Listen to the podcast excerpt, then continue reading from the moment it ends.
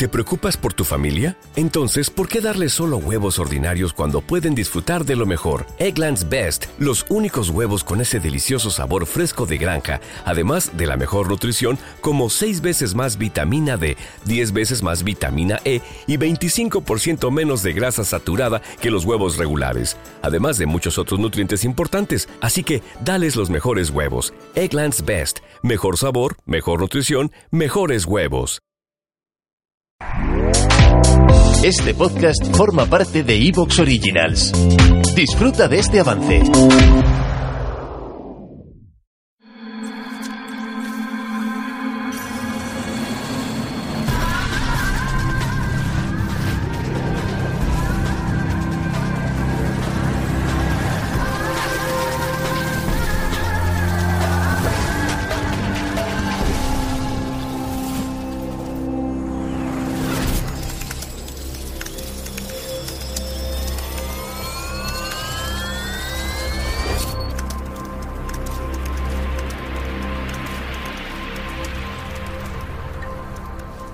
Muy buenas noches, bienvenidos a la nave del misterio. Me van a permitir este experimento que creo es sumamente interesante. De un tiempo a esta parte todo el mundo habla de cierto chat, ¿no?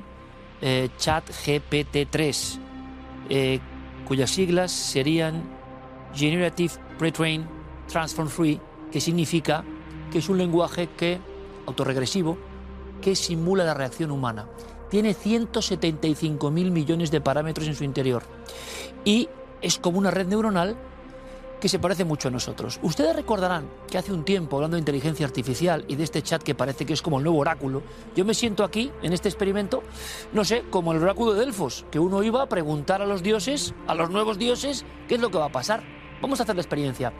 Eh, dijo un investigador, recordarán ustedes, se tomó casi como a Filfa, a Chacota, pues ya saben, que estando a solas con este lenguaje, esta máquina, esta inteligencia artificial que hoy presentamos y que escucharemos con una voz de la inteligencia artificial, tuvo la sensación de que en cierto momento esto adquiría cierta conciencia.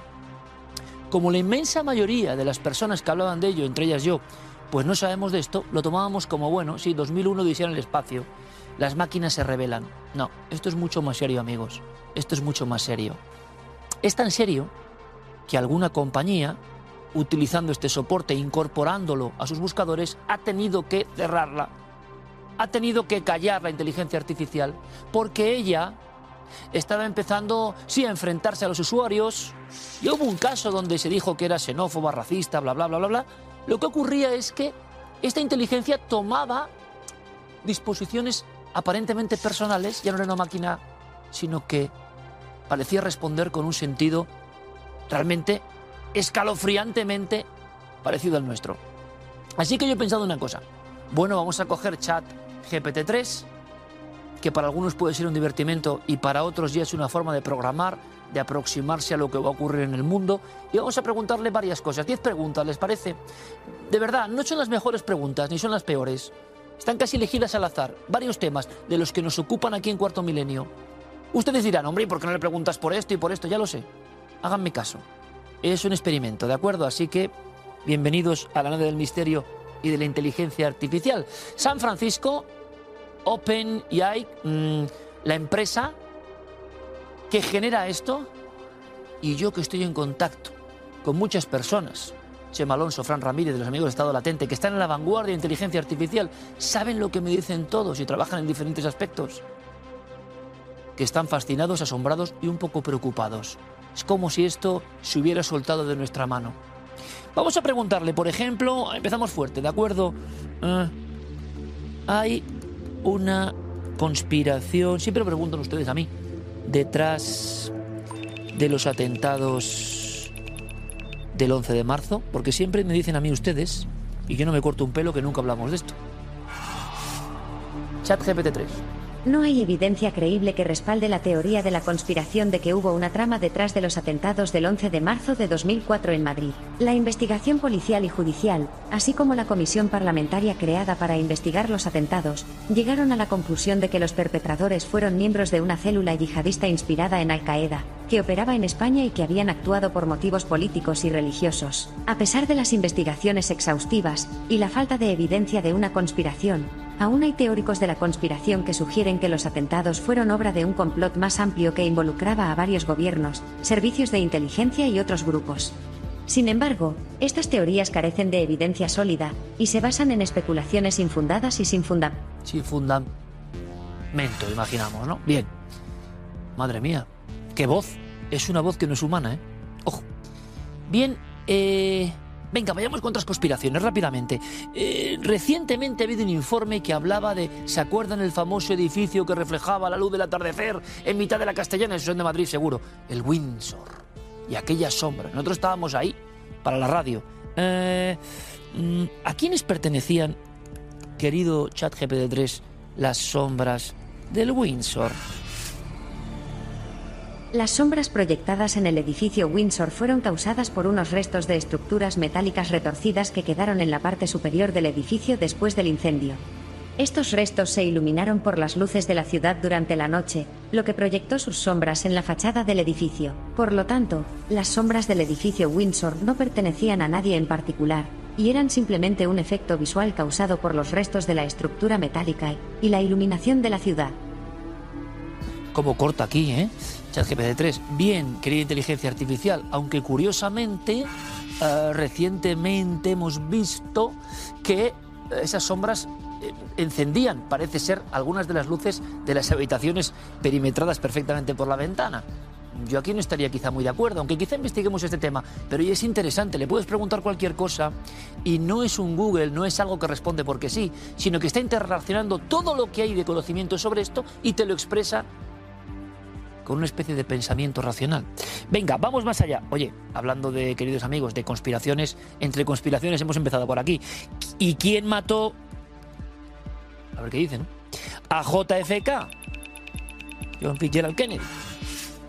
El informe oficial de la Comisión Warren, publicado en 1964, concluyó que Lee Harvey Oswald actuó solo en el asesinato de Kennedy. Sin embargo, esta conclusión ha sido objeto de controversia, y muchas personas creen que hubo una conspiración más amplia involucrando a múltiples personas y organizaciones. Se han propuesto muchas teorías conspirativas diferentes, que van desde la participación de agencias gubernamentales, como la CIA o el FBI, hasta la participación de grupos criminales organizados. En resumen, el asesinato de Kennedy sigue siendo objeto de controversia y especulación, y no se ha llegado a una conclusión definitiva sobre quién lo mató, o si hubo una conspiración más amplia involucrada. Bueno, aquí es curioso, no, no, no, ¿se han dado cuenta? En el tema del Windsor ha analizado todo, ha analizado todo, ha dicho de unos restos que proyectaban, curioso, yo eso no lo he leído en tantos sitios, y en Kennedy, que imagínense los miles de millones de, de teras, ¿no? De teras no, pero vamos, de información que existen sobre Kennedy, las ha procesado y te deja abierto, te deja que no está demostrado. Sorprendente, les digo, esto es como acudir al templo egipciaco, etrusco, eh, maya y hacer lo que el hombre, ser humano, siempre hizo, arrodillarse ante una deidad y decir, oh, háblame del futuro o del pasado. Eh, hablando de muertes y conspiraciones, yo voy a tirar para mi campo, me permiten. Eh, ¿Hubo una conspiración en torno a la muerte de Félix Rodríguez de la Fuente? La muerte de Félix Rodríguez de la Fuente, naturalista y divulgador ambientalista español, ocurrida el 14 de marzo de 1980, ha sido objeto de numerosas teorías de conspiración. Algunas de sus acciones, como la reintroducción del lobo en España, no fueron bien recibidas por algunos sectores de la sociedad, lo que ha llevado a especular sobre la posibilidad de que su muerte estuviera relacionada con estas tensiones. Sin embargo, es importante recordar que las teorías de conspiración a menudo se basan en rumores y especulaciones, y que es necesario presentar pruebas concretas para respaldar cualquier afirmación sobre una conspiración. Hasta la fecha, no hay evidencia concluyente de que hubiera una conspiración detrás de la muerte de Félix Rodríguez de la Fuente. Bueno, bien. Eh, vamos con otras cosas. Por tanto, parece que ChatGPT 3... Eh, las conspiraciones, pues depende cuáles. Mira, la de Kennedy, curiosamente, la deja ya abierta. Eh, hay quien dice que todo depende del sesgo y la alimentación de estos aparatos. Aparatos, ¿no? Inteligencias. Es decir, ¿qué elementos han metido primero o con qué proporción? ¿Qué ideología?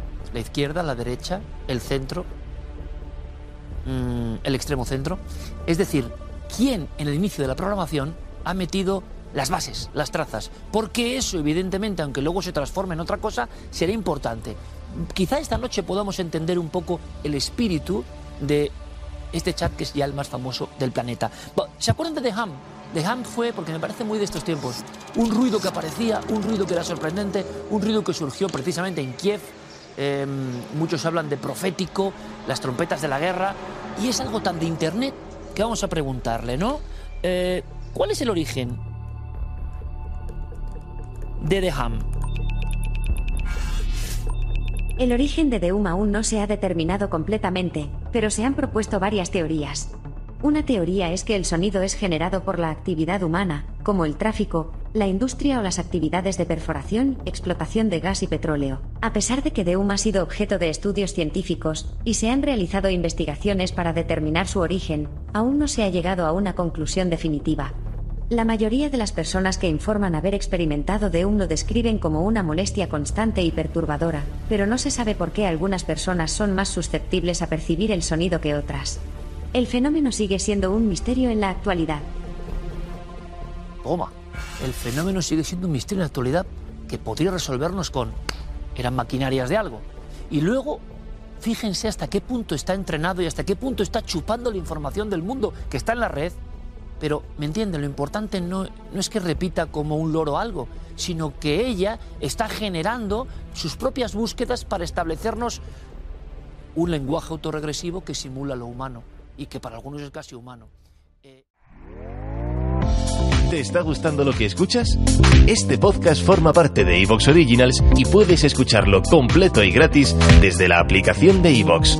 Instálala desde tu store y suscríbete a él para no perderte ningún episodio. ¿No te encantaría tener 100 dólares extra en tu bolsillo? Haz que un experto bilingüe de TurboTax declare tus impuestos para el 31 de marzo y obtén 100 dólares de vuelta al instante. Porque no importa cuáles hayan sido tus logros del año pasado, TurboTax hace que cuenten. Obtén 100 dólares de vuelta y tus impuestos con 100% de precisión, solo con Intuit TurboTax. Debes declarar para el 31 de marzo. Crédito solo aplicable al costo de la presentación federal con TurboTax Full Service. Oferta sujeta a cambios o cancelación en cualquier momento.